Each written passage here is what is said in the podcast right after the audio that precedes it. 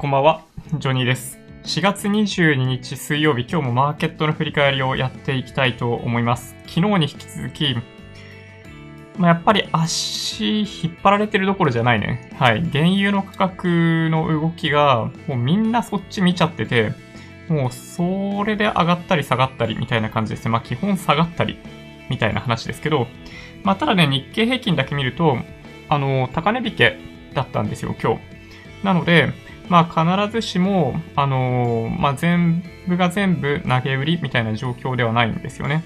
で、今日ちょっとお話ししたいのは、原油安に合わせて売られたハイテク株についてちょっとね、お話ししたいなと。まあその辺の動き、やっぱ注目しておいた方がいいかなというところですね。はい。じゃあまあそんなわけで今日もマーケットの振り返り、主要ニュースの解説をメインでお届けしていきたいと思います。ちょっとまず最初にチャンネルについての説明だけさせてください。このチャンネルではいつもマーケットの振り返りや主要ニュースの解説、投資の Tips などをお届けしています。もしよろしければチャンネル登録をお願いします。はい。じゃあそんなわけで、まあ、早速行きましょうかね。はい。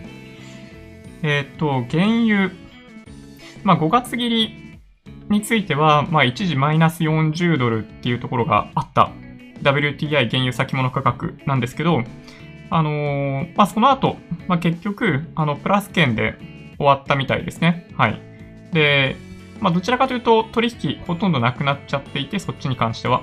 あの、6月切りの方が今はもうすでに注目されている状態ですね。あの、先物の商品って、あの、毎月毎月、あの、現月ごとに、あの、商品用意されてるんですよ。で、一番先は本当に2030年ぐらいの商品まで用意されているらしくって、まあ、それはそれでなんか、先物って面白いなと思うんですけど、あの、先日ニュースになっていたマイナス40ドルっていうのは、5月切りの商品ですね。5月切りの商品のロールオーバーに伴う、あの、買い手不在の中での、あの、投げ売りでマイナス40ドルに一瞬なったっていうのが、まあ、昨日お届けしていた内容ですね。はい。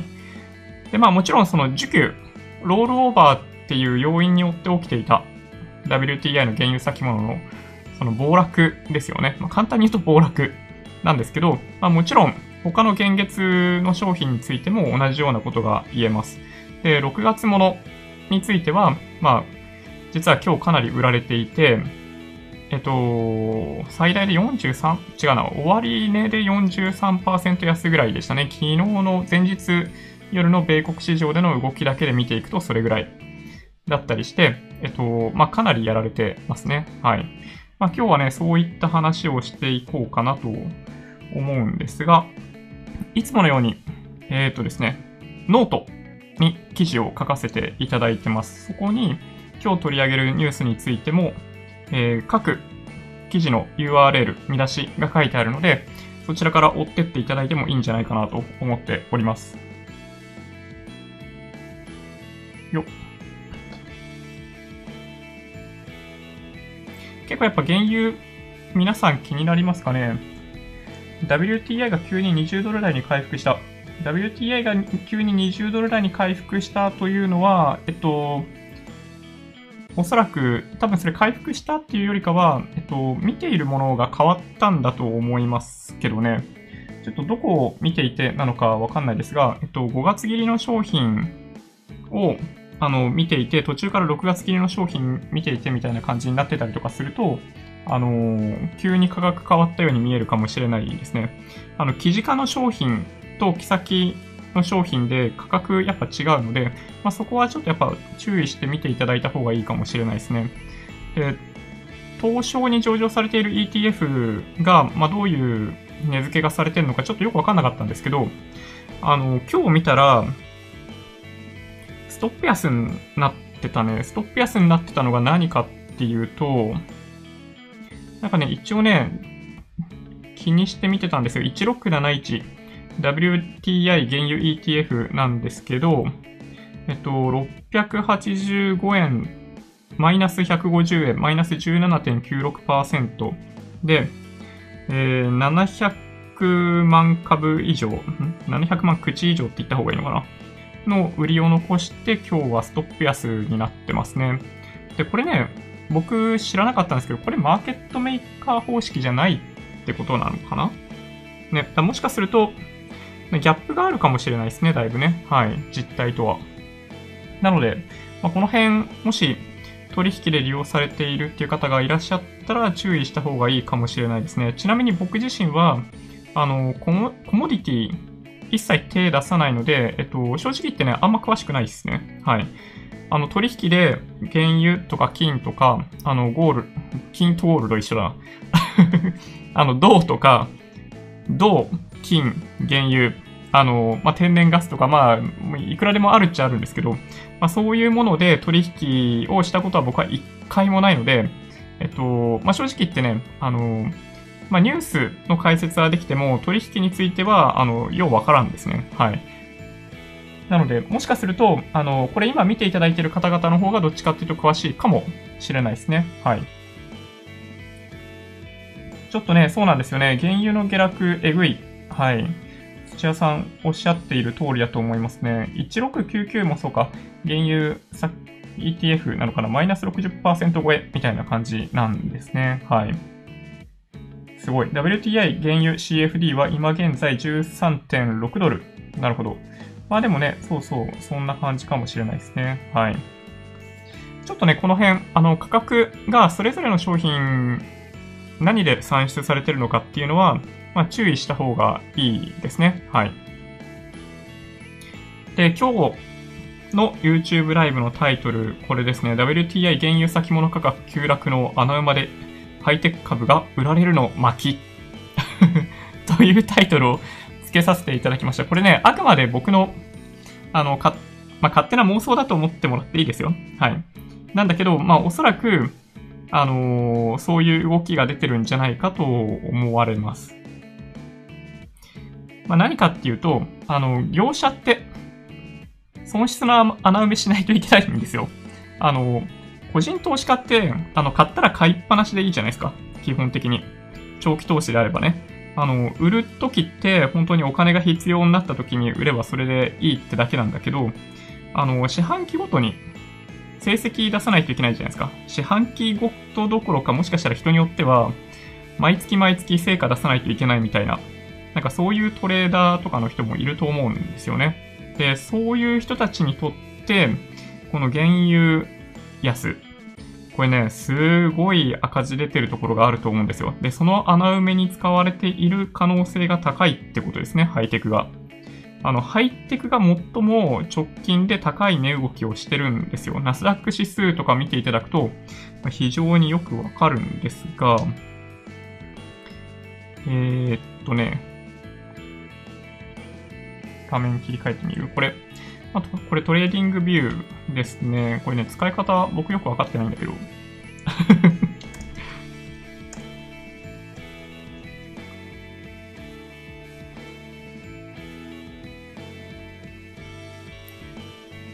これね、高いところから、あの、ズドーンって落っこってリバウンドしてって、まあ、半値戻し以上の上昇をしてたんですよね。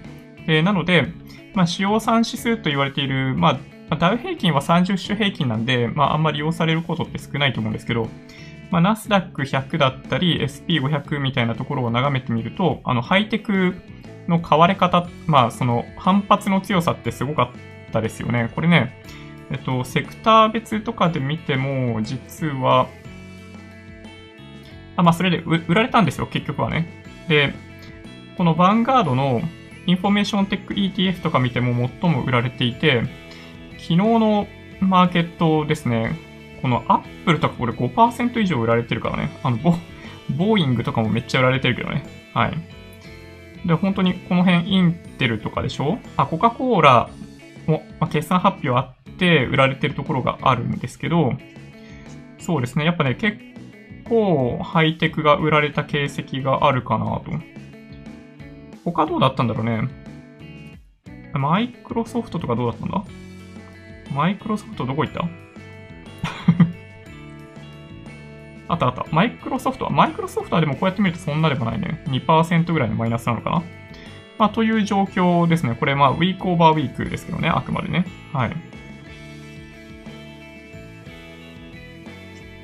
そうですね。こっちの方がいいか。これ前日比。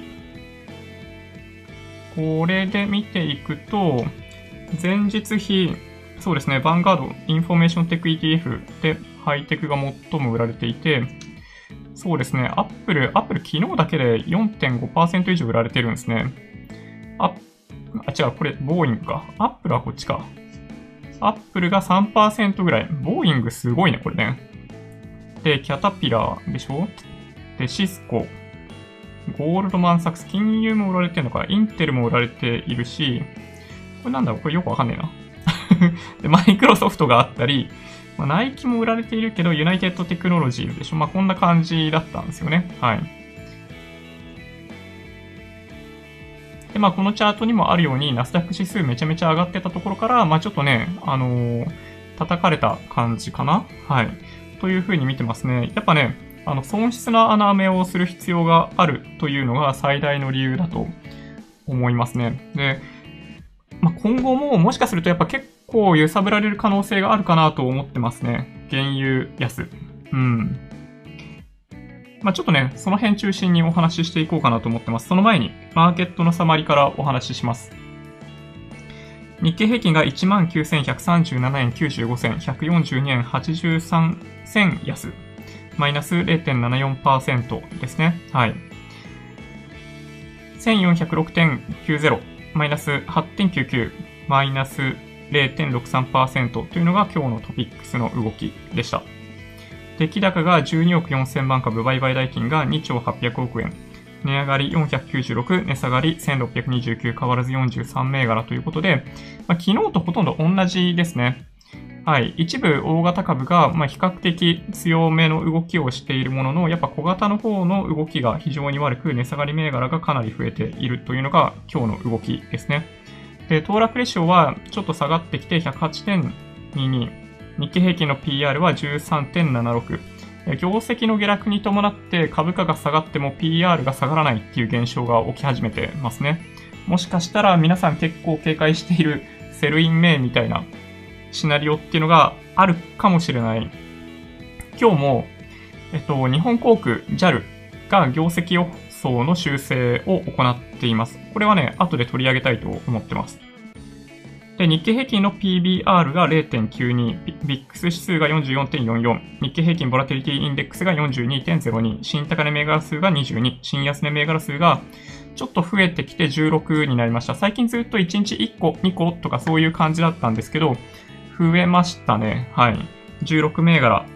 ここでちょっとね、警戒。NT 倍率はさらに下がって13.6となりました。はい。で、まあ、ざっくりとマーケットを振り返っていこうかなと思います。前日の米国市場は原油先物価格が前日に続き、え6月切り急落。WTI 原油先物価格は一時6ドル台ですね。はい。あの、6月切りに関しては6ドル台まで下がりました。結局11ドル台でしたけどね。で、アメリカの議会が新型コロナウイルス対策の追加予算の暫定合意があったんですけど、残念ながら見向きもされず、完全スルーでしたね。主要産指数はいずれも大幅安で、S&P500 は3.1%のマイナスとなりました。OPEC プラス緊急会合ありました。だったんですけど、まあ皆さんが想像している通りだと思うんですけど、あの、まあ、加盟国以外の減産がまあどうしようもない、コントロールしようがない部分もあるというのもあって、何の成果もなく、まあ、継続的に協議行おうねっていう話だけして終わったみたいですね。で、今結果として、その WTI6 月切りの原油先物価格が11ドル台みたいなところまで落ちてしまっているんで、まあ当然なんですが、アメリカのシェール企業、採掘コスト、あの、採算が取れるラインですね、がだいたい50ドルとも言われてます。1バレル50ドル。今の価格は11ドル、12ドルとかそういう水準なので、えっと、これはね、まずいですね。あの、次々とシェール企業潰れると思われる、この後。で、昨日か一昨日の段階ですでに5万人以上の雇用が失われているというふうに言われてるんですけど、これね、加速すると思いますね。アメリカのこの産業そのものが存続の危機にあるというふうに僕は見てます。で、原油安の体力がある国家と体力がない国家っていうのがあるんですよ。まあ、アメリカはそういう意味でいくと、体力がないですね。それは本当に純粋に民間がそのシェールオイルの採掘をやっていて、採掘コストがま比較的高いっていうことですね。で、逆に、あのー、体力がある国家もあるんですよ。例えばロシア。で、ロシアはそこまで採掘コストが安いわけではないんだけど、やっぱね、国家がそれに耐えるんだといえば、耐えちゃう。あの国はね。そういう、まあ、いわゆる恐ろしやってやつ っていうのがあったりするんで、あの、そういうところは比較的、あの、大丈夫かもしれない。で、サウジアラビアも採掘コストそのものは、あの、1バレル2ドルとか、1ドルとか2ドルとか3ドルとか、そんぐらいって言われてるんですね。あの、国家予算を賄うために必要な採掘コストって言われると、あの、20ドルとか30ドルって言われてるんですけど、採掘コストだけ単純に見ると、本当にね、2ドルとかそういうレベルらしいんですよ。なので、彼らもある程度、あの、そういう意味では、あの、体力があるというふうに言えるかなと思いますね。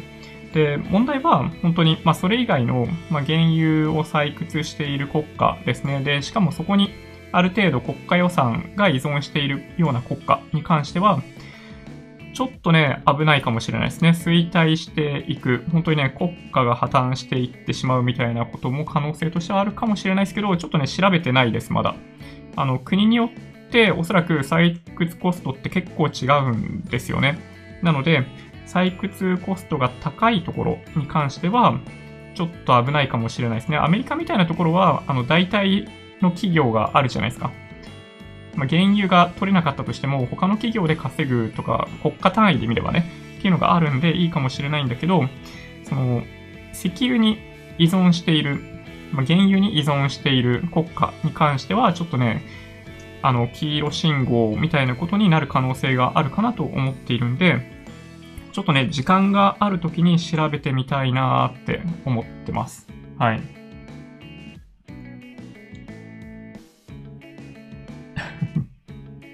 いやー、すごいですね。なんか、結構、今もリアルタイムに動いてるんですね。うん。で、まあ、この原油安なんですけど、ちょっとね、注目は空運ですね。あ、今日のね、日本のセクター別の、なんだろうな、値上がり、値下がりを見ていてもそうなんですけど、まあ実はアメリカもそうだったんですけど、空運は、えっと、めっちゃ売られてますね。通常原油安は歓迎される空運が売られている。で、まあそれを見ると、やっぱりね、この新型コロナウイルスの、あの、経済そのもののシュリンクっていうのは、やっぱ根が深いんだなっていうのを改めて感じますね。普段であれば、原油安って、あの、飛行機飛ばすときに一番お金かかるの、あの、燃料だとも言われてたりするんで、その燃料が安くなると、あの、通常は空運って高くなるんですよね。そう。なんだけど、えっと、むしろ、あの、同時に売られているっていうところを見ると、ちょっとやっぱりね、あの、先行き不安です。で、まあ、昨日ちょっとお話ししたように、あの、貯蔵設備、もうね、ほんとパツパツみたいですね。全然余ってるところないので、もしかしたら6月切り、もう期限が近づくにつれて、5月切りと同じようになってくる可能性もあるかなと思います。で、ただね、ちょっとね、注目だったのは、海運とか陸運ですね。一部、まあ一部っていうかね、今日結構買われてました。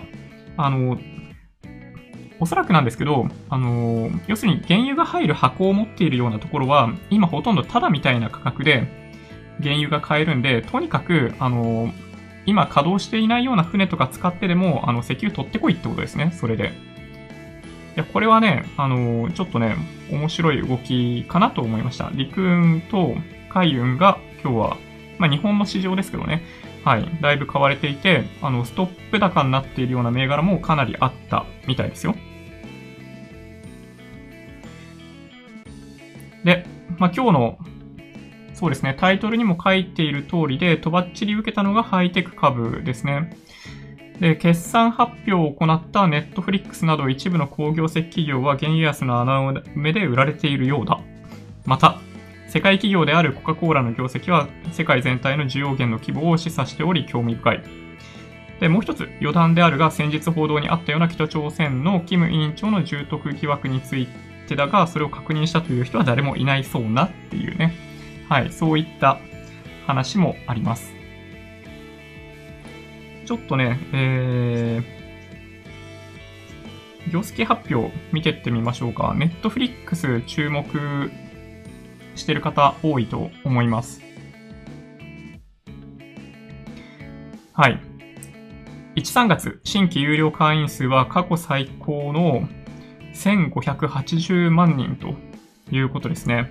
で、4、6月の新規会員数は750万人という予想になってます。これすごいですね。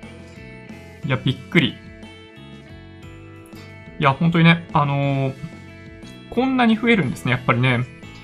えっと、アナリスト予想がだいたい850万人ぐらい増っていうのを予想していたので、蓋を開けてみれば、およそ倍ですね。ネットフリックス強し。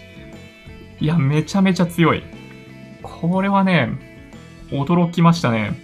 あの、噂で買って事実で売るみたいな、まあこれも、まあある種アノマリーの一つだと思うんですけど、まあこんぐらいアナリスト予想を上回ればね、うん。どちらかというと、やっぱ買っていいんじゃないかと思うよね。で、もしかしたら年末まで、来年の春ぐらいまで、こういった環境続くかもしれないということを考えれば、ネットフリックスの好業績は、まあ、今後しばらく続く可能性が高いんじゃないかなと、まあ、おそらくみんな想像し、えっと、一時期時間外で12%くらいプラスになってたらしいですね。はい。まあ、一時期ね。はい。多分ね、今はそんなことないんじゃないかな。で、そうですね。あのー、まあもちろん、そうだな。91、92、93、94、91。うん。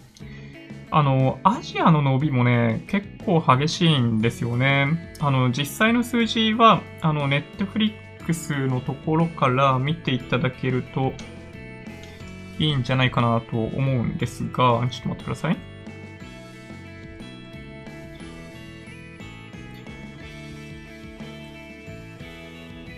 とね、用意してなかったんだけど、パッと出てくるかな。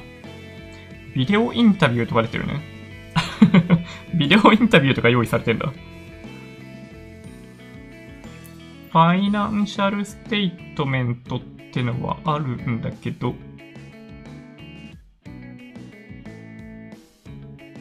これかな？ファイナンシャルリザルト。April 21。あー、うーん。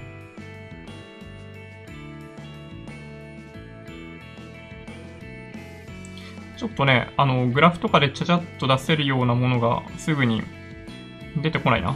ごめん。あー、プレスリリースに書いてあるのかなあー、いや、そんなことねえな。はい。なので、まあ、いっか。あの、ネットフリックスの業績発表、決算発表に関する記事そのものは、あの、ブルームバーグの記事の URL は書いてあるんですけど、えっと、多分正確な数字とかを見るんであれば、ネットフリックスの、あの、IR を見に行った方がいいかなと思いますね。はい。まあ、ただね、驚くほど良かったと思います、ネットフリックス。で、もう一つ。あの、テキサスインストゥルメンツ。ちょっと僕、したったらずなんでインストゥルメンツってなかなか言えないんですけど あの、いわゆる TI ってやつですね。はい。ここも、あのー、めっちゃ良かったですね。半導体メーカーなんですけど、あのー、今後、調達が難しくなるんじゃないかという思惑があってか、在庫を積む動きが結構あったらしいんですよね。で、それによって、こっちもやっぱり、えっと、アナリスト予想を上回る結果になっていたようです。はい。まあ、この辺はね、はい。まあ、予想通り好調みたいな感じですね。で、一方の、コカ・コーラ。はい。さっき、あれどうなってたっけ？コカ・コーラ、コカ・コーラ、コカ・コーラ。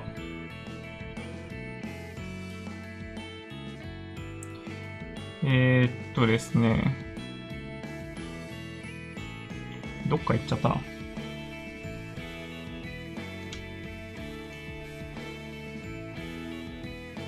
コカ・コーラ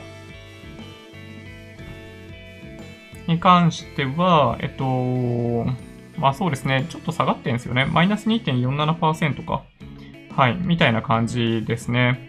まあ、業績そのものに関しては、えっと、前年同期比で25%減少ですね。で、世界企業で、えっと、まあ、飲み物じゃないですか。なので、まあ、どれぐらい影響出るのかっていうのがね、ちょっとね、わかんないなと思ってたんですよね。あの、人間の胃袋自体には何か入れないといけないじゃないですか。新型コロナウイルスがあろうがなかろうが、必ず胃の中に何かしら入れないといけないっていうのは間違いないんで、あの、食品スーパーはめっちゃ良くなってるし、一方で、いわゆる百貨店みたいな、あの、医療品とかそういうのはめっちゃ売れてない。で、コカ・コーラってどうなんだろうなとちょっと思ってたんですよね。で、そしたら、世界販売25%減ということになりましたね。やっぱり、まあだから、まあ家ではそんな飲まねえってことだよね。コカ・コーラね。これね。はい。この水準っていうのは、なんか結構注目だなと思いました。コカ・コーラね。はい。そう、バフェットさん大好き、コカ・コーラ。そうです。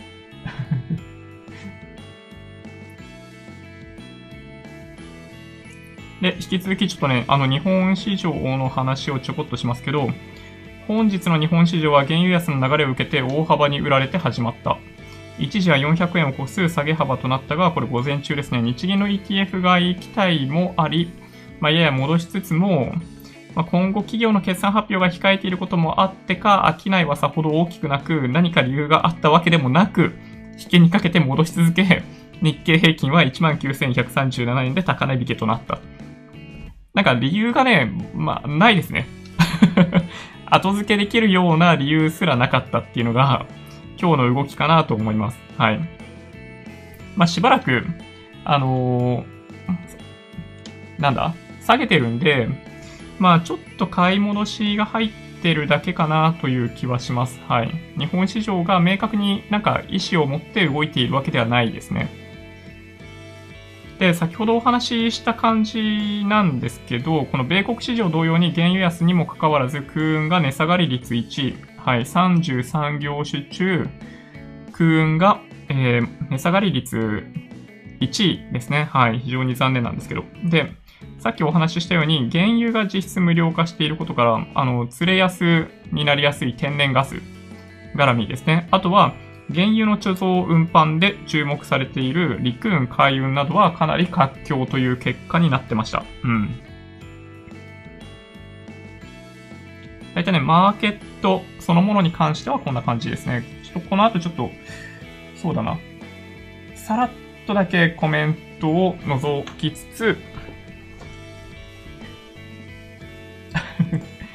はい、主要ニュースの解説、また行きたいなと思ってます。ね、インストゥルメン、イン、言えないよね。そう、なんかね、自分でもね、ちょっと恥ずかしいんだけど、この舌ったらずって、なんか、治んのかな？頑張ったらね。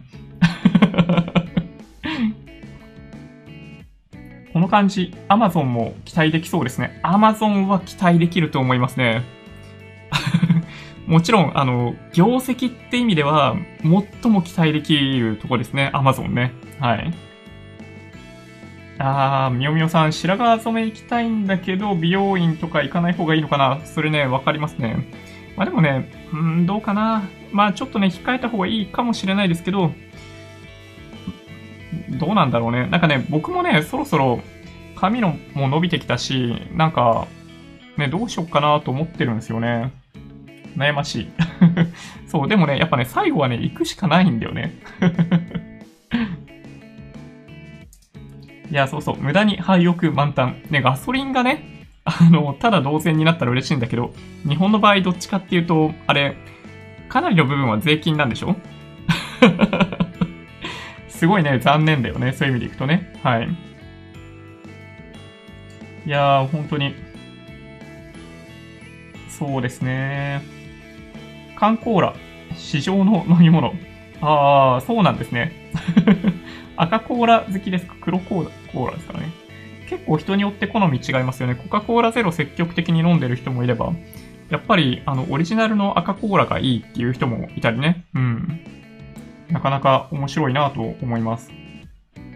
天然ガス安くなってるなら電気代安くならないですかね？そうそう、ほんとね、思いますね。なんか日本国政府としても、こんなに原油安くなってんだったら、このタイミングでなんかね、貯蔵、貯蔵施設がある限り、なんか輸入しちゃってもいいんじゃないかなとか思うんだけどね。まあそもそもキャパがないのかな。ね。ちょっとね、そういう意味では残念かもしれないですね。うん。はい。JAL の株どうしよう。このまま行けば経営破綻もあり得るけど。ちょっとね、その辺行きます？企業業績から行った方がいいですかね？そしたら。えっとね、コロナ関連のニュースが結構あるといえば結構あるんですよ。えっ、とですね、JAL 行きましょうか。えー、業績を予想を下方修正ですね。最終的利益、税引き後利益かな ?43% 減と言われてますね。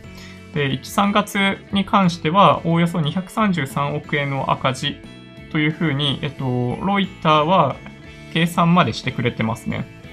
でね、これね、JAL のページの IR になぜか載ってないんだけど、えっと、これですね、今日、あのー、なんて言うんだっけ、今、忘れちゃったな、TD ネット、タイムリーディスクロージャーネットじゃないや、なんか、あのー、東証とかに提出されている書類ですね。の PDF 取ってきただけなんですけど、9201日本航空ですね。通期業績予想の修正に関するお知らせというのが出てます。最近の業績の動向を踏まえ、2020年1月31日に公表した2020年3月期の通期業績予想、通期連結業績予想を修正することといたしましたのでお知らせします。なんかもうこの紙、なんかほぼ、あの、全日空 ANA のやつコピったんじゃねえかなと いう感じがしますね。はい。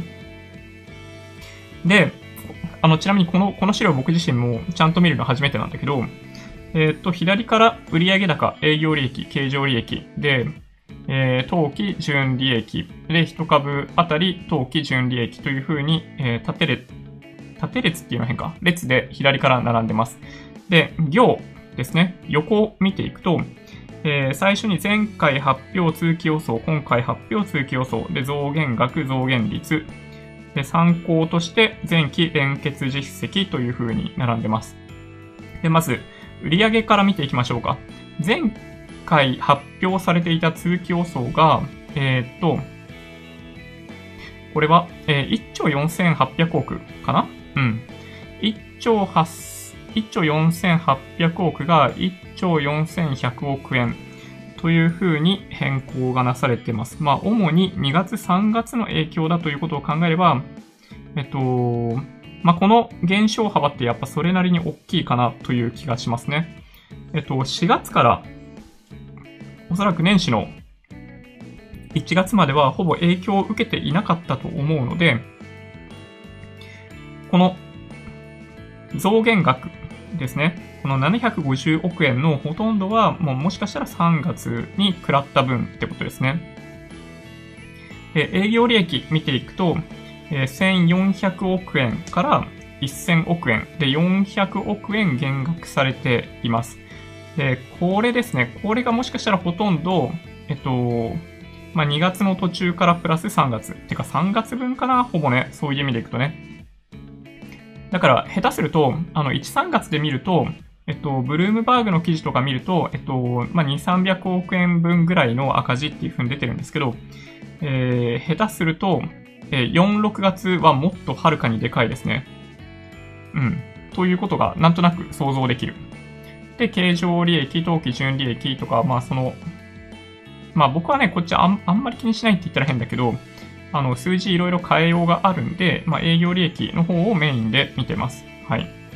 400億円ですね。はい。まあ、だから3月に300億円ぐらいもしかしたら、まあ、赤になってたりするんじゃないかなという気がするんで、で、下手すると同じような運営をずっと行ってると、毎月毎月300億ぐらい、あの、赤字が続くかもしれないですね。そうすると、えー、1年間続くとすると、まあ、約4000億円ぐらい赤字になるっていうこともおかしくない。というふうに思います。これだけ見るとね。はい。で、えっと、ANA の方がそういう意味でいくと、あのー、インパクト大きいですね。先日の ANA の、えっと、資料を見ていくと、それ見ようか。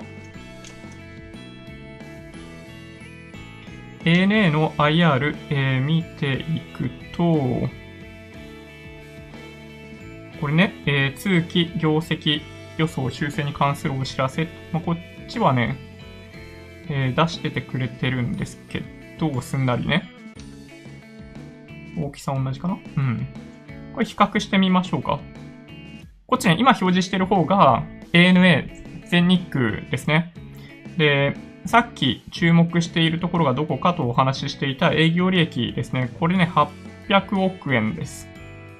800億円の減額。ということですね。まあだから、えっと、まあちょっとね、どんぐらいかわかんないですけど、えっと、まあ月400億ぐらい、もしかしたら赤字になっちゃうんだとしたら、やっぱこっちも、えっと、5000億、6000億ぐらい、えっと、年間で赤字になっちゃうかもしれないなと、ちょっと思いました。で、あ、今、タブ閉じなければよかったな。ちなみになんか、どれぐらい、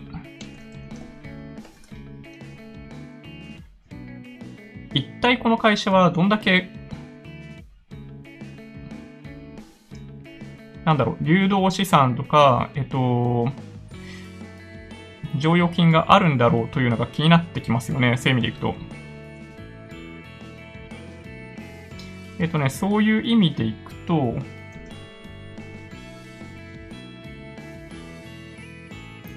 これ PL ですね。あのー、損益計算書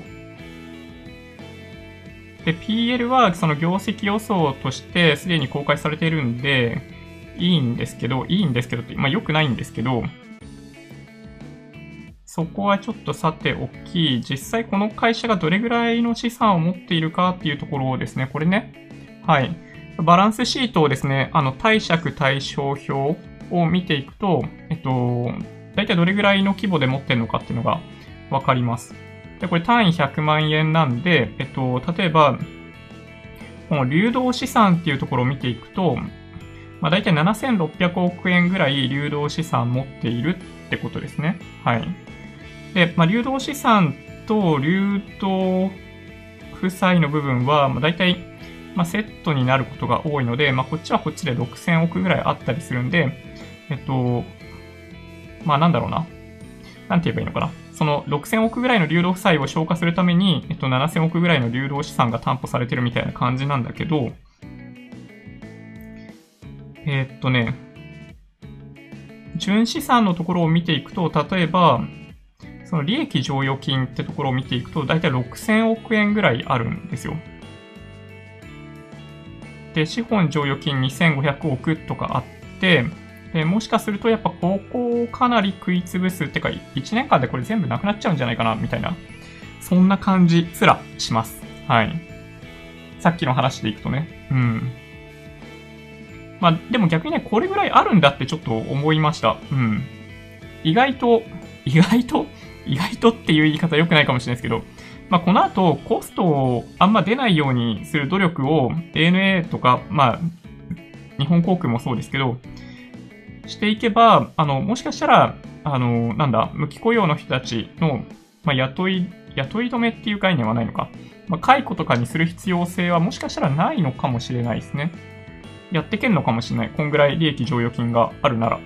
もしかしたら。わかんないけどね。うん。という気はしましたね。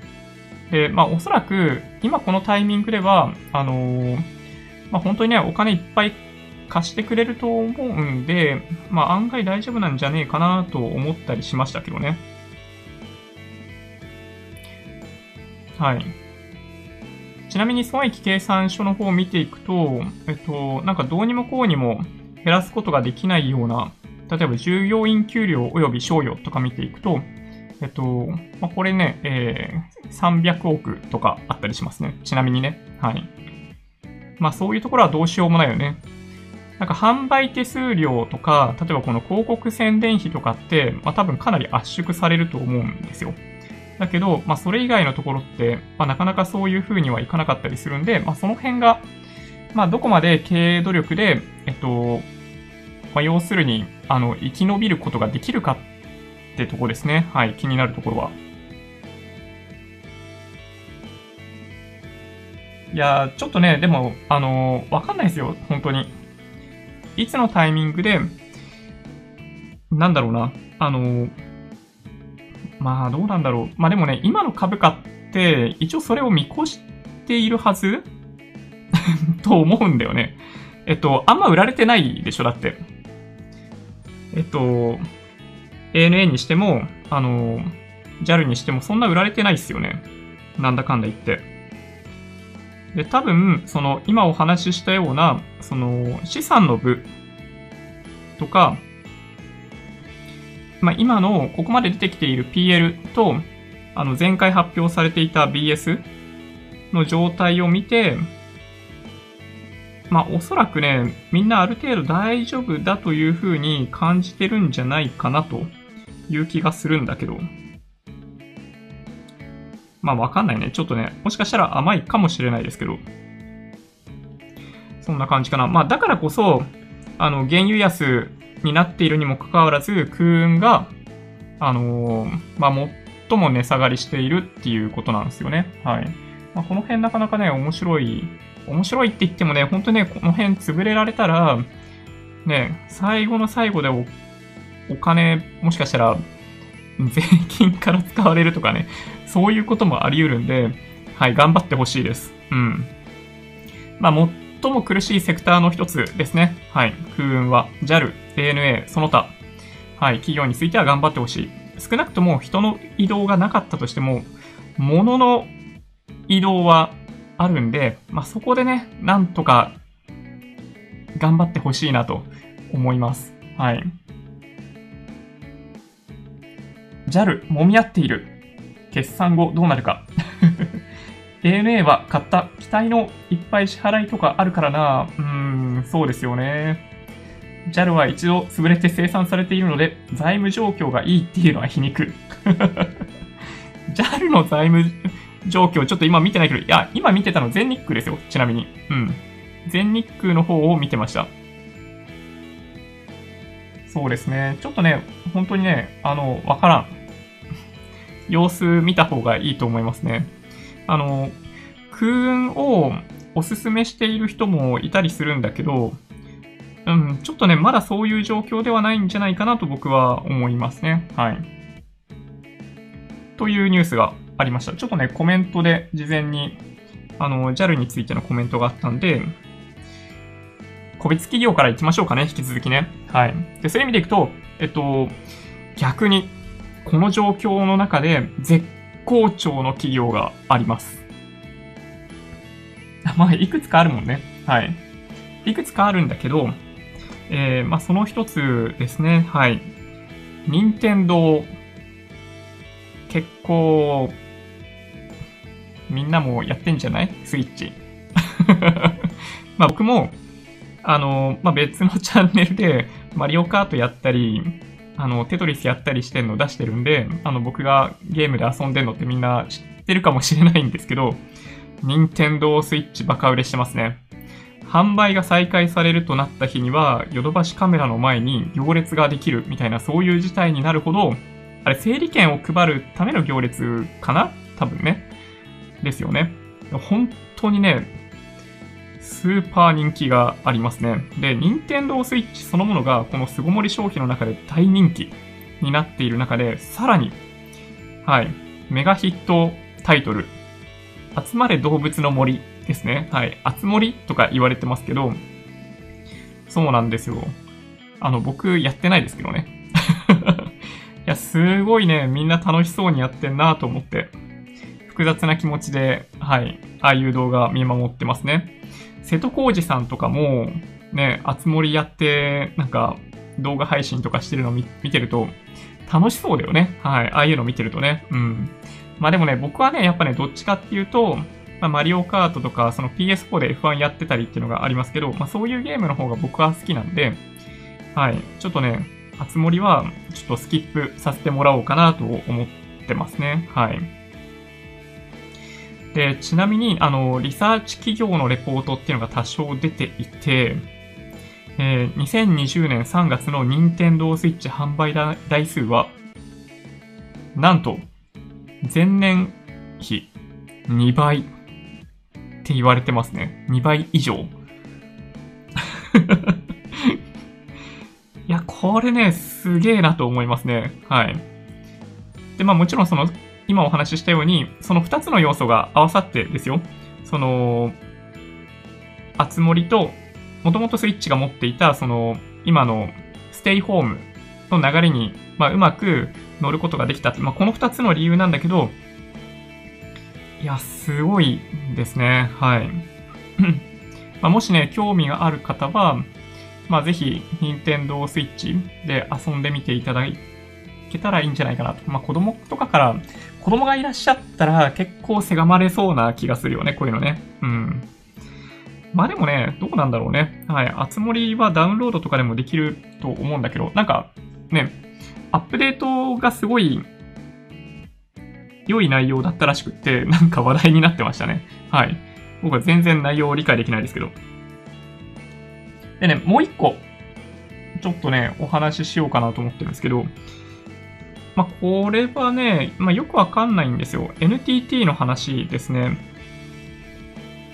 これね、あの、日経新聞の報道なんですけど、NTT が最大3兆円分現金化すると。まあ、要するに債券とか不動産の、あのー、まあ、現金化というものを行おうとしているみたいですね。はい。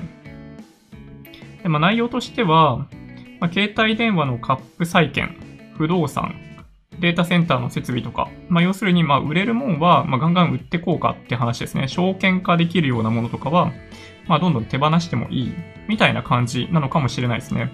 で、まあ、これね、まあ、本当の理由なんだと、まあ、信じたいんだけど、一応その成長のための投資株主還元に活用するっていう説明なんですよ。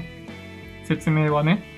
だけど、なんかこのタイミングで、キャッシュ3兆円分確保って言われると、あどっちかっていうと在宅勤務の流れに合わせて、業績悪化しても耐えられるように、えっと、財務体質を健全化したんじゃないかなと、株主還元本当にする気があって、やったのかどうかっていうのはちょっとわかんないなと思いましたね。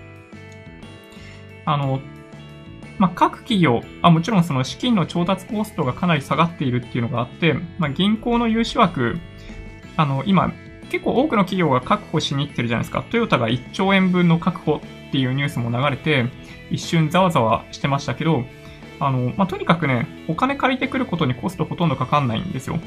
あの、株式市場とかで、あの、資金調達するよりも、もう圧倒的に多分今ね、銀行から借りる方が簡単なんですね、おそらく。なので、まあ、各企業、まあ、銀行からお金借りたり、まあ、借りるっていうか、まあ、融資枠だけ確保しておくって感じですね、今のとこね。をやってると思うんだけど、えっと、そういうニュースが流れている中での、この NTT の最大3兆円分の現金化のニュースが日経新聞で報道されていたので、ちょっとこれね、うん何のためなのかな？本当に成長のために現金化してんのかな？本当かな？どうかな？ってちょっとね、僕は思いましたね。はい。そうですね。でも、NTT そんなに興味ないかな はい。ちょっとじゃあね、順番ひっくり返して、個別企業のお話させてもらったんですけど、そうですね。えー、新型コロナウイルス関連のニュースをちょこっとだけ解説していこうかなと思います。緊急事態宣言から、早2週間以上ですね。はい。で、実際にどれぐらい人と人との接触が減ったのかっていうのが分かってきてますね。で、まあ、簡単に言うとですね、結論から言うと、おおよそ6、7割しか減っていないということです。で、まあ、かなりの企業に協力してもらっているというのも間違いなくって、あの、まあ、政府、自治体としては、まあ、そういった人たちに対して本当に、まあ、感謝みたいな感じなんですけど、ただやっぱり最初の発表を思い出していただきたいんですけど、8割減らさないとダメだよっていう話でしたよね。で、そうなんですよ。6、7割しか減っていないんで、あの、ターゲットに到達していないと。で、感染数が、まあ、みるみる減るみたいな状況にはもちろんなってないですよね。潜在、潜伏期間があるんで、急激に感染者数が減るということは、まあ、もともとないんですけど、ただ、あの、想像以上に減少が始まっていないというのが、あの、実態だと思いますね。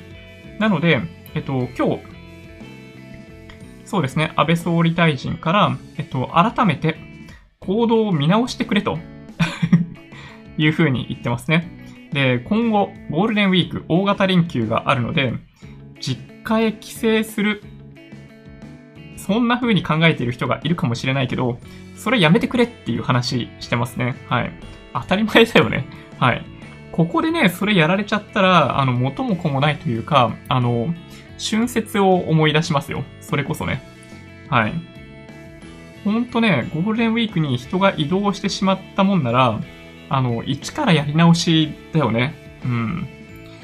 まあでもね、非常に残念なんだけど、一部の人たちに関しては、いくら説明しても、きっと帰省する。きっと帰省して、あの、その人たちが、あの、実家に住んでいる、あの、お父さんお母さんとかに、あの、移すんですよ。うん。非常に残念なんだけどね。はい。それが実態なんじゃないかなと思います。でも、ある程度、現状見えてきてますね。で、その上で今日は専門家会議が行われていたらしくて、10のポイントというのが、えー、公開されています。はい。10のポイント。いいですか ?1 個目。実家などへの規制を避けてください。ビデオ通話によるオンライン規制をすることっていうのが1個目。まあ、新しい言葉来たよ。うん。オンライン規制。そう。だって。うん。いやでもね、本当にそう。あの、ズームとか使ってない人はね、ぜひ使ってみてほしい。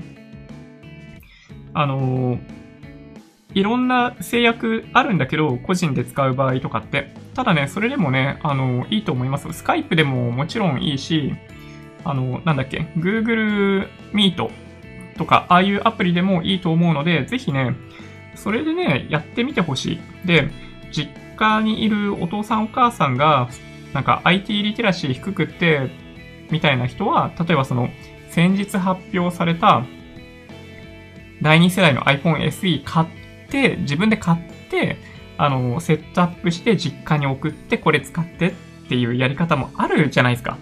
で、そういうので、オンライン規制できんじゃないかなって気がしますね。はい。で、2個目。これもね、すごい言われている話ですね。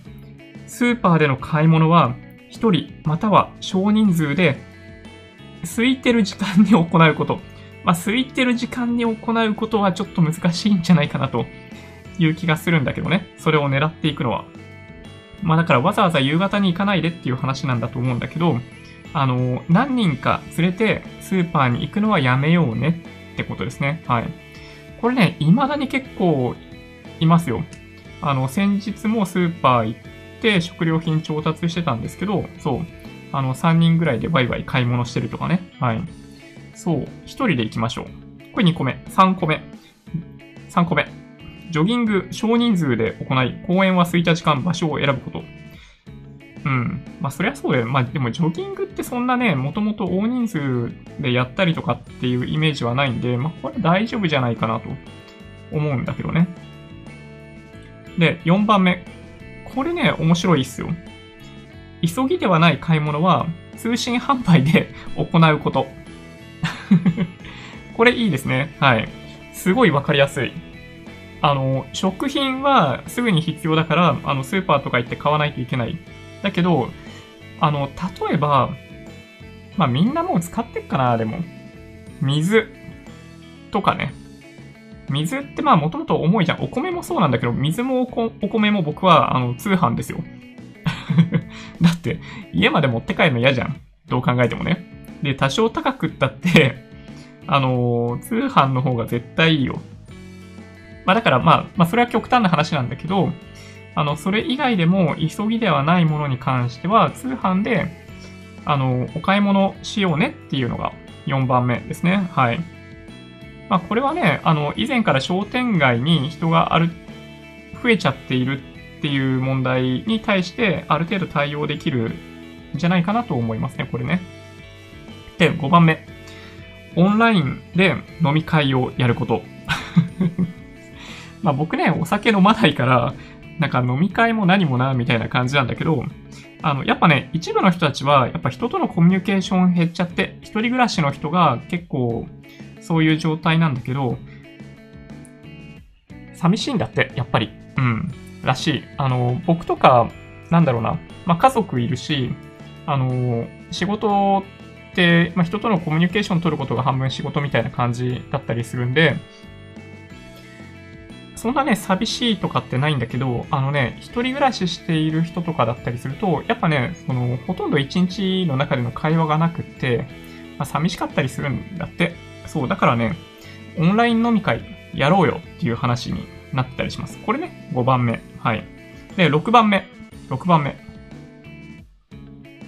診療はオンラインなどによる遠隔診療を受けることだって。はい。これついにね、あの、期間限定だったと思うんだけど、あの、解禁されたんだよね。初診でも、あの、オンラインで診療してもらえるっていうことになっているらしいんで、あの、感染が疑われる場合でも、病院には行かないでって言われてますよね。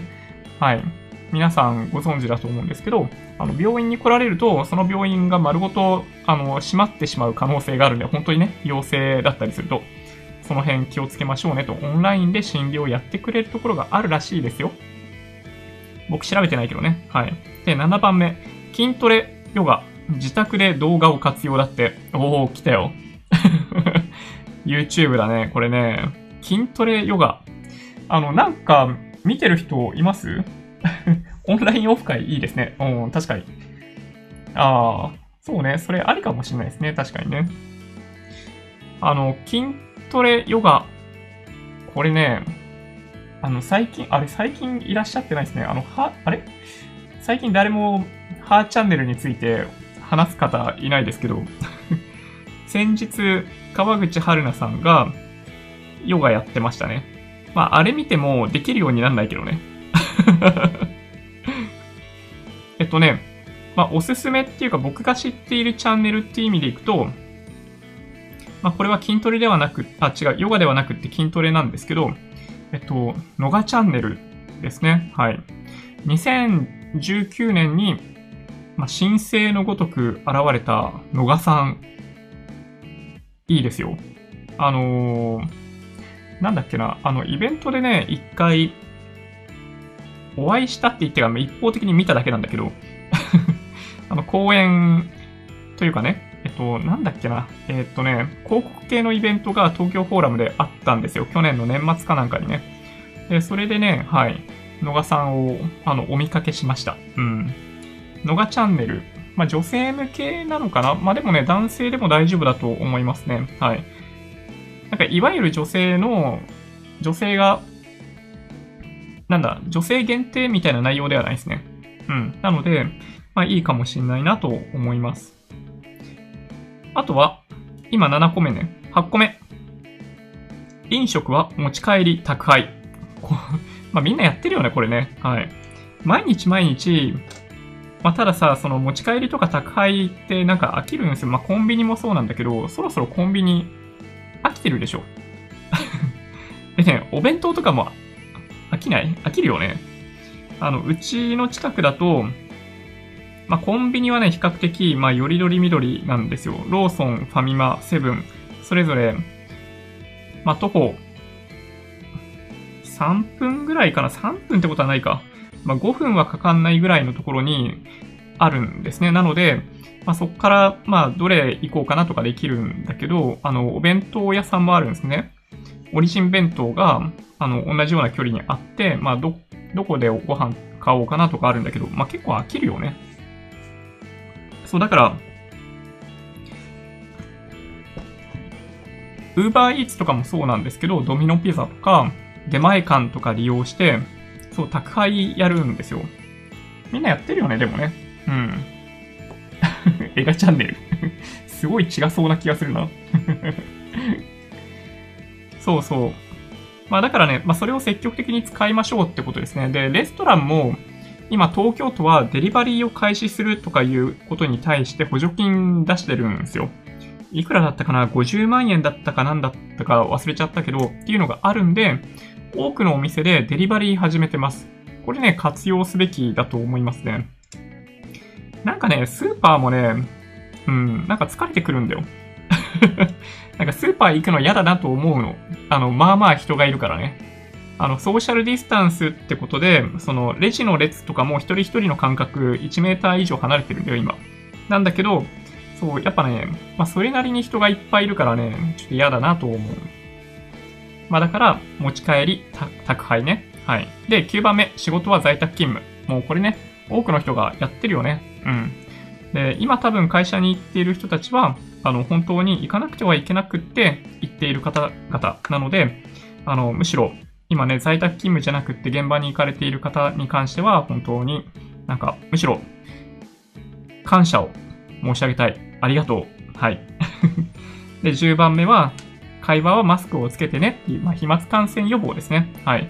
昨日お話しした濃厚接触の定義の変更を覚えてますかねうん。あの、1メートル以内を15分以上いたら濃厚接触なんですよ。まあだから、あの、マスクしていない人がすれ違ったりとかしても大丈夫なんで、あんま気にしすぎる必要はないんじゃないかなと思ってますね。で気にしすぎる必要はないんじゃないかなというニュースあります。今日はね。これね、今11時か。ここですよ。あの、まあ、僕の中で一番伝えたいことは、そこにあります。今ね、そう10のポイントの話したよね。ちょっとだけその前に言っていいかな。あの、広島県の知事、広島県知事の話、すごいね。いやー、ほんとね、県知事が県職員を敵に回した瞬間をみんな目の当たりにしたよね。あれ いやー、怖いよね。多分、県庁に行ったら、すごい白い目で見られただろうね。あの、知らない方、まだね、結構いらっしゃるかもしれないんですけど、広島県知事が、県職員に関しては10万円ですね。あの、一人一人に配られる10万円を、あの、県のために使いたいということを県知事が言ったんですよ。で、これに対して、もうま、炎上ですね。完全に炎上。いや、ほんとね、一人一人の意思でどういう風に使ってほしいっていうのがあって、最終的に県のためになるんだったらそれでいいんだけど、知事があの、一人一人の意向を確認することもなく、県職員の一人一人の10万円を別のものに使いたいという発言は、これはね、みんな、まあ、激おこぷんぷん丸だよね。最近聞かないな、これ。これはね、びっくりした。いや本当に。いや、仕事しにくいだろうね。こっからね、この人ね。そう、びっいや、そう、こういう方もいるんですよ。やっぱね、発言にはね、気をつけないといけない。基本的には自分が考えていることを素直に言っていいと思ってるんだよ。思ってんだけど、やっぱね、ポジションとその影響力を、やっぱね、考えるべきだよね。広島県知事今ね、仕事しにくいだろうな。あの、執務室とかに入ったらさ、何されてるかわかんないよね。いやー、本当に。ね。そう思ってね、はい、びっくりですよね。うん。そうそう、本当に、そう、県庁の行政に影響出る。いや、もう本当ね、間違いない。いやーね、椅子に画鋲を置かれてるぐらいだったらまだいいよね。うん。いや、そうなんですよ。でね、もう一個その10万円関連で面白いニュースがあって、まあ面白いっていうか、これね、結構真剣に、あの、悩んだ上でなんだと思うんだけど、10万円って銀行口座に振り込まれることになってるじゃないですか。で、借金がある人、もしかして差し押さえられちゃわないっていうのを、今、あの、危惧しているみたいですね。これね、公明党が、えっと、それに対して対応をしようとして、あの、発言をされてますね。これね、確かにそうだなと思いました。これはね、ほんと、これ差し押さえられちゃったらさ、あの、人の手に渡んないもんね。その10万円ね。そうそう、これはね、うん。まあ、公明党、いろんな思いあるけど、グッジョブだと思うね、これはね。はい。いやー、そう、びっくり。で、あとね、そうだ、今日ニュース多いんだな。こういうのね、いろいろ話したいことあったんだ。なんか、どこで俺は時間を使いすぎてしまったんだろうな。JR 東日本が、週末、えっと、まあ、利用、利用客数の数字をある程度公表してくれてます。これがね、面白いんですよ。都心部、週末に関しては、9割近く利用客数減ってるそうです。あの、都心部に関しては。ただ、あの、まあ、地方になればなるほど、その減少率っていうのは減ってってしまうらしくて、7割の減少にとどまると。ちなみにそれがどこかと言われると東北ですね。で、これが、まあ、週末はね、まあ、そんなに、まあ、大体、まあ、7、8割っていうものが、あの、実現できているんで、まあ、いいかなという気はするんですよ。ちなみに、え、東京都心の主要ターミナルを数字いきますよ。東京駅は、えっと、去年の同じ時期の11%しか利用者いませんでした。新宿駅は12%、渋谷駅は13%とかなり好成績。うん。で、東京近郊ですね。横浜駅16%、埼玉県大宮駅21%、千葉駅22%、ちょっとずつ高くなりますよね。で、ここが、えー、もうちょっと広がっていくと、そうですね、関東甲信越ぐらいは、まあ大体同じ感じなんですよ。で、ただ、東北になってくると、えっと、山形駅12%なんだけど、え新青森駅18%、秋田駅20%、仙台駅23%、福島駅27%、盛岡駅29%。まあ、感染者いないからね。岩手県ね。いや、そうなんですよ。盛岡駅29%。そう。まあ、全国平均と比べると、やっぱり、まあ、自分の地域、都道府県で感染者出ていないというのは、まあ、ある種やっぱりそういう心の油断につながるのかなっていうのがね、数字見ていてもわかります。で、一方の平日の利用者数ですね。でこれもね、なかなか面白くって、えっと、新幹線。えー、っとですね。新幹線は、あー、ちょっとね、わかんないな。あの、東海道新幹線知りたいよね。えっと、JR 東日本が発表した内容なので、東北新幹線の情報しかないんですけど、38%となってますね。えっと、あ、緊急事態宣言が拡大された週の直近1週間ぐらいだと、えっと、13%とか、まあ、かなり効果出てますね。でそういう意味でいくと、山手線とかは32%ぐらいまでにとどまっているらしくって、やっぱりまあ7割減ですね、8割には届いていないというところだと思います。そうですね、これね、なかなか本当に面白いですね。平日の推移を見ていくと、そうだな、東京駅23%、新宿駅24%、横浜駅32%、平日ですよ。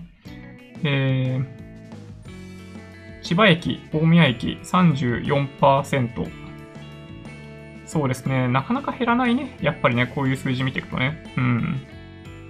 まあ、というのが、えっと、公表されているので、これもね、参考になる数字かなと思います。やっぱりこういうのを見ていても、その安倍総理大臣が発表しているように、まあ、7割ぐらいしか達成していないので、目標まで行ってないと。まあ、このままだと、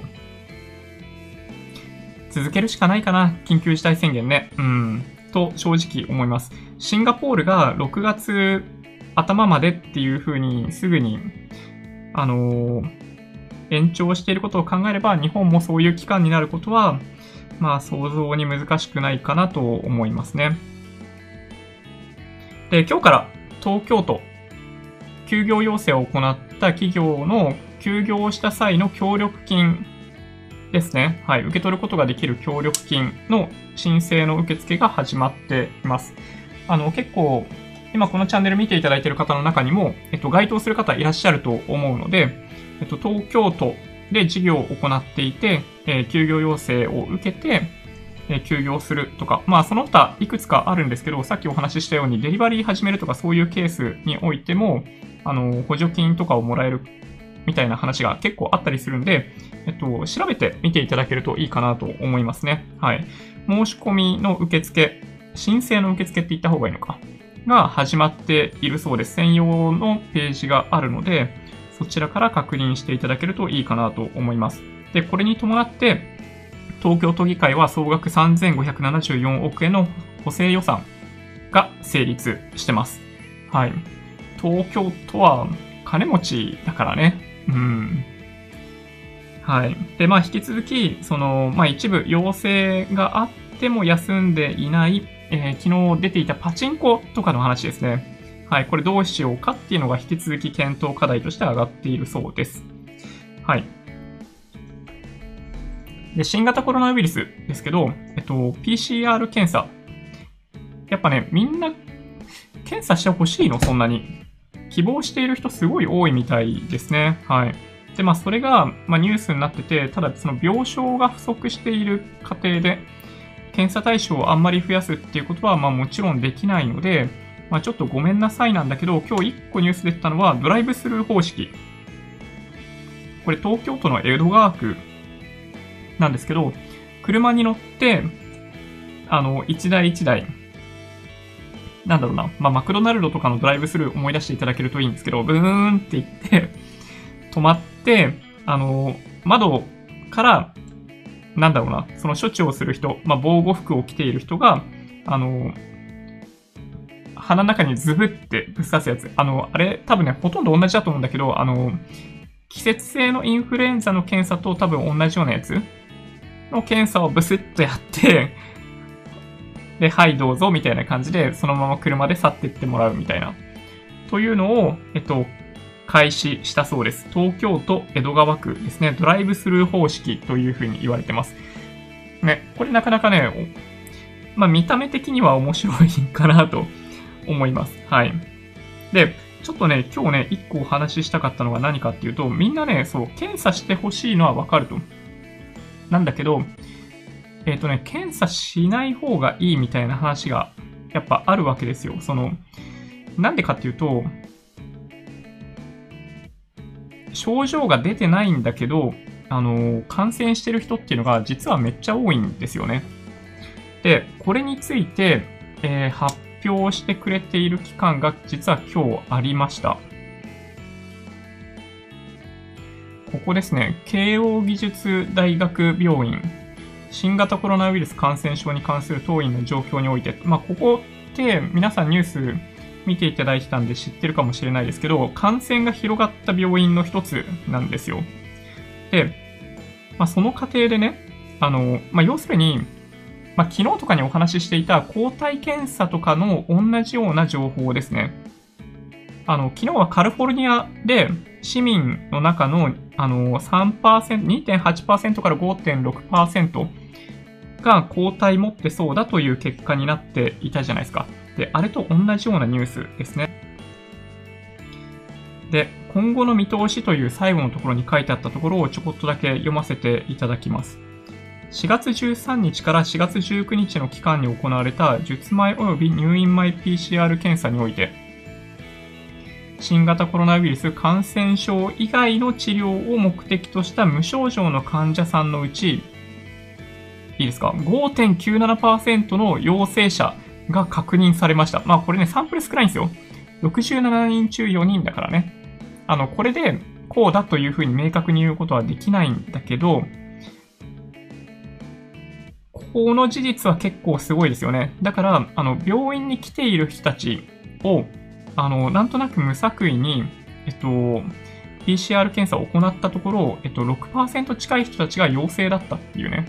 で、この数字、そう、今お話ししていた、今さっきお話ししていた、カリフォルニア州のとある町で行われていた、その抗体検査、2.8%から5.6%と、やや近いですよね。これね。まあ、もちろんこれ病院にあの来ていた人たちに対して実施しているんで、やや高い陽性者の率になっているんだと思うんですけど、いや、こういう結果があるんですよ。で、これって、えー、っと、今の数字をちょっとね、出していった方がいいかな。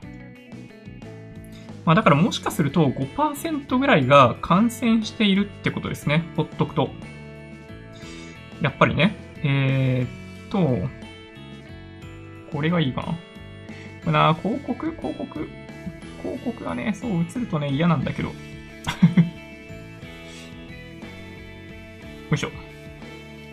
258万人っていう感染者がいる中で、えっと、このね、このワールドメーターズ .info って、あの、世界の人口とかを日々追っかけてるサイトなんですよ。まあ、そういう数字を追っかけるサイトですね。世界中の。で、これ下の方に行くと、えっと、国別の数字があって、ジャパンどこ行った？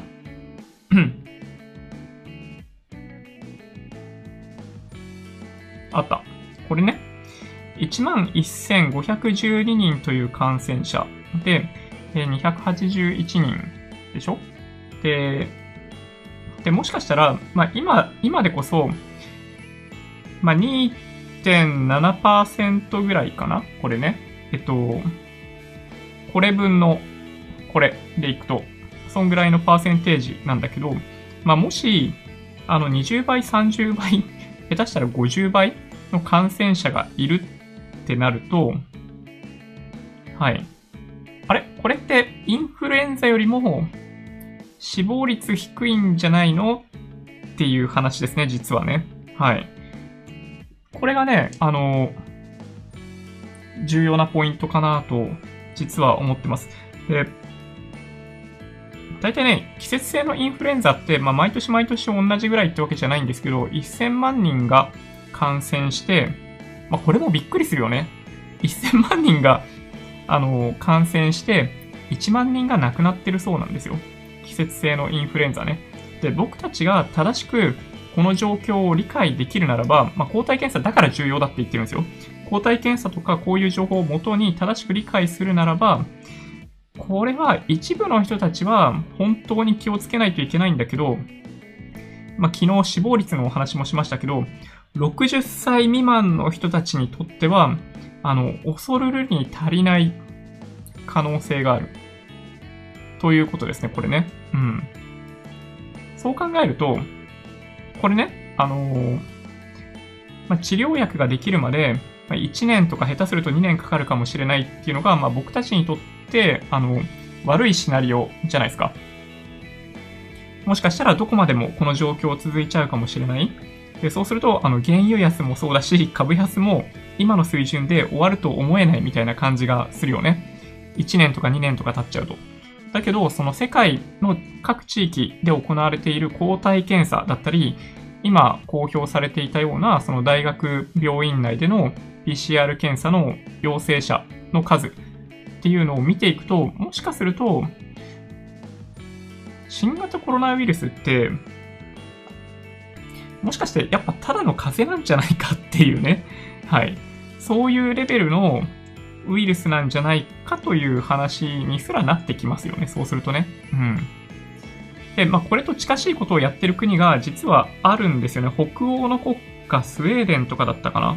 に関しては、ロックダウンを今も行わず、あの、ソーシャルディスタンスみたいなところは意識してやられているんだけど、まあ、高齢、高齢者と会うことの制限というのはかなりあるものの、まあ、集団免疫っていうことをかなり意識されているのかもしれないんですけど、そう、あんまりね、ロックダウンみたいなことをやってないんですよ。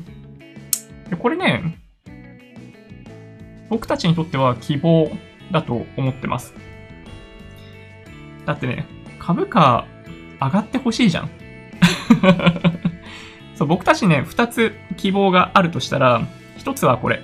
で、もう一つは、あの、まあ、大体 SARS とかの時がそうだったんだけど、あの、夏ぐらいになると感染者が急激になぜか減ってきて、収束するっていうパターンね。はい。この二つが、あのー、楽観視してもいい要素二つですね。はい。ちょっとね、皆さんがどういう風に感じられているかわかんないですけど、えっと、この辺のニュースっていうのは、まあ、まあちょっとね、参考になるといえば参考になるかなと思います。はい。11時20分だ。ちょっとね、遅いな、時間が。コメント見ていきます。はい。そうですね。風邪で肺炎併発、昭和。うん、確かにね。ナスダック約定されるまで3日かかる。あ、そうなんですか？へえ。インフルの鼻に突っ込むやつ嫌いです。ですよね。そう。あれは、涙出てきません？なんか。ね。で、本当に、まあ大丈夫だろうなと思って検査しに行ったら、まあインフルエンザなんだよね、大体ね。いや、そうなんですよ。あれやられてインフルエンザじゃなかったこと僕ないですね、逆に言うと。すごい残念なんだけどね。はい。いやそうなんですよね。検査嫌です。鼻をいじられるのは 絶対嫌。てか、あの、アカウント名が気になるんですけど、鼻水さん。ね。アビガンだけくれればいいのに。ああ、そうですね。今、フェーズ3ちょうどやってるとこですね。で、世界からもかなり有望視されている。二つ有望視されてる薬があるんですよ。一つはそのアビガン。で、もう一つは、エボラ出血熱の、あのー、なんて言えばいいのかな？抗ウイルス剤っていうのかな？この二つですね。はい。が注目されていて、まあ、両方とも今ちょうどフェーズ3をやってるのかな？で、アビガンに関しては、えっと、なんだっけ？電化だっけ？原材料を作ってるところが電化と、えっとね、どこだったっけな？もう一つね、あるんですよ。やばい、忘れてしまった。会社。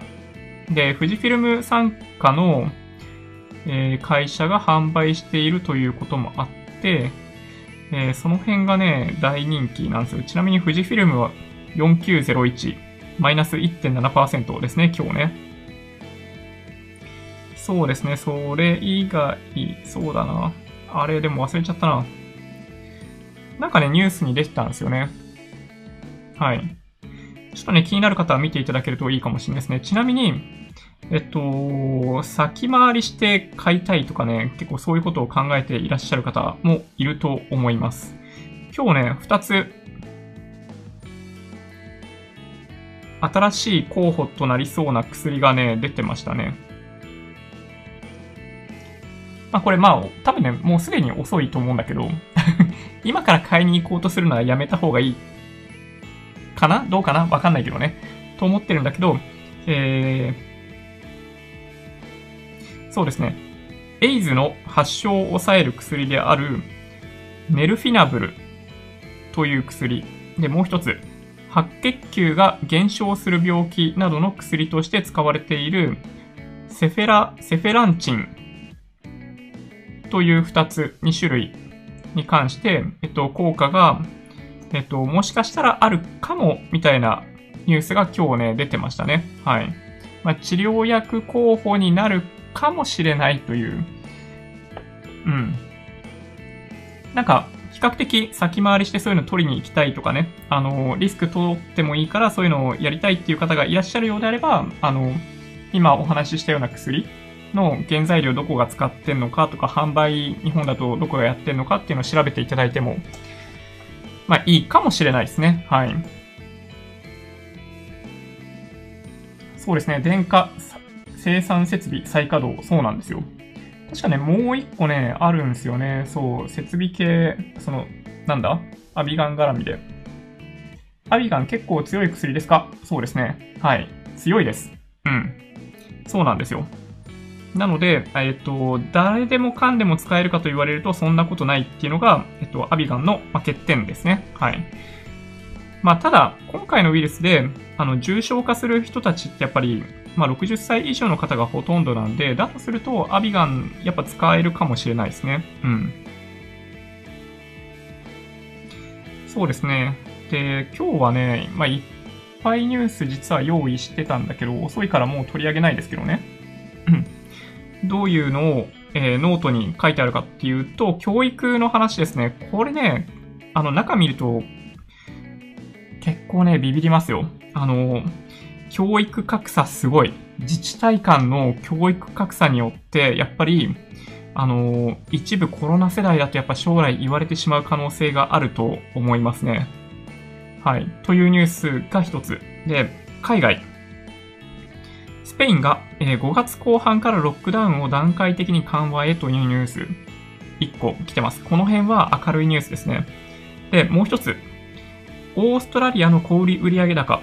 3月はなんと前月比プラス8.2%ですね。はい。まあ、4月も続いてるかどうかちょっとわかんないですけど、買いだめ需要ということで、ものすごい伸びを示してます。そだからね、あの、全部が全部ダメじゃないんですよね。今回の件ね。で、こんな中で、まこれ別に取り上げる必要なかったかな。イランが初の軍事衛星打ち上げに成功っていうニュースもありましたよ。これね、はい。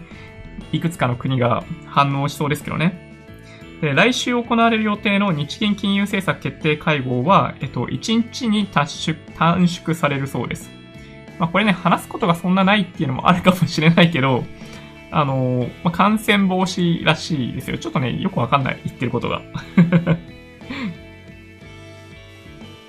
で、新型コロナウイルス関連倒産は81件という帝国帝国データバンクの数字の公表もされています。で、それに伴って銀行の引き当て金計上を今回弾力運用を容認するということですね。これちょっとね、あのー、まあ、諸刃の剣ですけどね。はい。まあ、短期で終わればいいんだけど、これ一回許し始めると、ね、財務状況悪いのに、まあ、それを、まあ、公認会計士としてもそれを追認するみたいなことになってくんで、まあ、モラルハザードになんないかなどうかなみたいな話は、ちょっとこれから出てくるかもしれないですね。スペインちょっと楽観的すぎ説。ただ早く緩和しないと経済どころか家計が完全に死ぬ。それがね、怖いっすよね。うん。でもなんか、スペインの人たち、なんかみんな明るいから なんか大丈夫なんじゃないとか思ったりするけどね で、先日ニュースになっていたロイヤルタクシー、600人一斉解雇っていうニュース前回出たと思うんですけど、その一部81人が無効申し立てってことですね。あの、署名をした人だけが、一応あの、解雇会社側から解雇されて、あの、失業手当をもらうっていう手続きに進んでいるらしいんですけど、81人はそのサインをしなかったっていうことがあるらしいので、まあ、引き続き社員として一応働くこともできるみたいですね。まあ、どっちがいいのかはね、よくわかんないですけどね。でね、この会社ね、すごいいい会社なんだと思う。もうすでにサインをして、あの、会社辞めるっていう選択をした人、まあ、会社から首を切られるという選択をした人の中でも、社員として残りたいというドライバーがいれば、署名してたとしても残っていいよっていうコメントを発表してる。ね、すごいいい会社じゃない？びっくりした。うん。ね、ロイヤル、ロイヤルタクシー、ね、ちょっと覚えとこうって思いました。ね。いや、すごい。びっくり。で、あとは、店舗など、賃料支払い支援策。まあ、これ、あの、先日若干、モフさんが怒ってた件とも関連してますね。ただね、このニュースの中では、やっぱりその、なんだ、オーナーのこともちゃんと考えて支援しないとねっていう話になってますね。うん。スペイン人のメンタル大丈夫？いや、受けるよね、なんかなんか僕が知ってるね、スペイン人も、なんかみんなね、すごい明るいんですよ。まあ大丈夫じゃないみたいな。そう。まあスペイン好きですね、僕はね。で、あとは、まあこっちはどっちかっていうと、住宅の方ですね。新型コロナで収入減少の入居者対象に賃料猶予。はい。大和ハウスとかね。そういうのもあります。やっぱね、あの、今手元で、なんか資金がないっていう方は、あの、無理して、家賃支払う必要はないとは言わないですよ。あの、追って払わないといけないのは間違いないと思うんだけど、払わないといけないものがなくなるということはおそらくないと思うんだけど、あの、食費すら危ないみたいな状況だったら、あの、本当にね、人から借りたお金を返す必要は僕はないと思う。自分が生きるために使うべき。本当にお金がなければね。だと思うので、なんか日本人って周りに迷惑かけないみたいなのが、まあ美学みたいな感じになってるじゃないですか。だけど、あの、命大事に そう、作戦は常に命大事にですね。はい。そんな感じかな。すごい駆け足になっちゃったな。うん。そろそろ時間が。はい。土屋さん、ありがとうございます。ね、ロイヤルタクシー、すごい、ほんとね、いい会社だなと思って。うん。なんかね、驚きました。そんな優しい会社なかなかないよね。あ、ちょっとね、名前間違えたな。ロイヤルリムジングループってとこですね。はい。ロイヤルリムジングループ。すごいっすよね、ほんとね。いやー、びっくり。退職の署名撤回相談に応じたいって会社側は表明してますね。いや、本当に、証明した人も撤回したい場合は相談に応じたいって言ってるんで、はい。まあ、もし、対象の方がね、あの、この YouTube 見てたら、あの、もし会社に残りたいんであれば、はい。もう一回会社に相談してみてはいかがでしょうか。うん。ね、ロイヤルリムジングループって、これ、まあ、よく知らないんですけど、まあ、都内でタクシー事業を行っているグループらしくって、えっと、目黒自動車交通とかそういう会社が、あの、含まれてるみたいですね。はい。まあ、そんな感じです。まあ、今日もね、すごい駆け足になってしまいましたけど、引き続き、そうですね、あの、WTI 原油先物価格急落をメインでお話しさせていただきました。アメリカの市場だけ見て終わりにしましょうかね。えー、ニューヨークダウプラス363ドル、プラス1.6%ですね。で、ナスダックプラス164ポイント、プラス1.99%とかそんな感じですね。はい。やっぱ強いね。うん、それなりに。あ、で、あ、そっか。もうみんなこれ一通り喋った後かな ?WTI 原油先物14.88ってなってますね。これって、まあこれよくわかんないんだけど、ね。なんだろうな。この数字なんだろうだろうな。記事化、記事化の商品の価格を表示してんのかな今ね、あの、SBI 証券の株っていうアプリで見てるんですけど、あの、WTI 原油先物価格見れるんですよ。これ、WTI 原油先物って言ってるのは多分ね、記事化の商品の価格の表示じゃじゃないかなと思うんだけど、今14.88ですね。はい。プラス28%。あのね、あの、原油とかコモディティは、あの、マジで恐ろしい商品なので、あの、ボラティリティリスクめっちゃ高いので、あの、まあ、僕も手出したくないと思うようなものなんですよ。そう、だから、うん。本当に、あの、遊ぶ程度だったらいいけど、そうじゃない感じでお金突っ込むのは、あの、やめた方がいいと思うんで、あの、ご注意ください。はい。じゃあちょっとね、遅くなっちゃったんで、この辺で終わりにしようかなと思っております。今日も長い時間本当にお付き合いいただきありがとうございました。また次回お会いしましょう。Twitter、Instagram のアカウントもあるんで、もしよろしければフォローお願いします。音声だけで大丈夫っていう方は、ポッドキャストもあるんで、そちらもサブスクライブお願いします。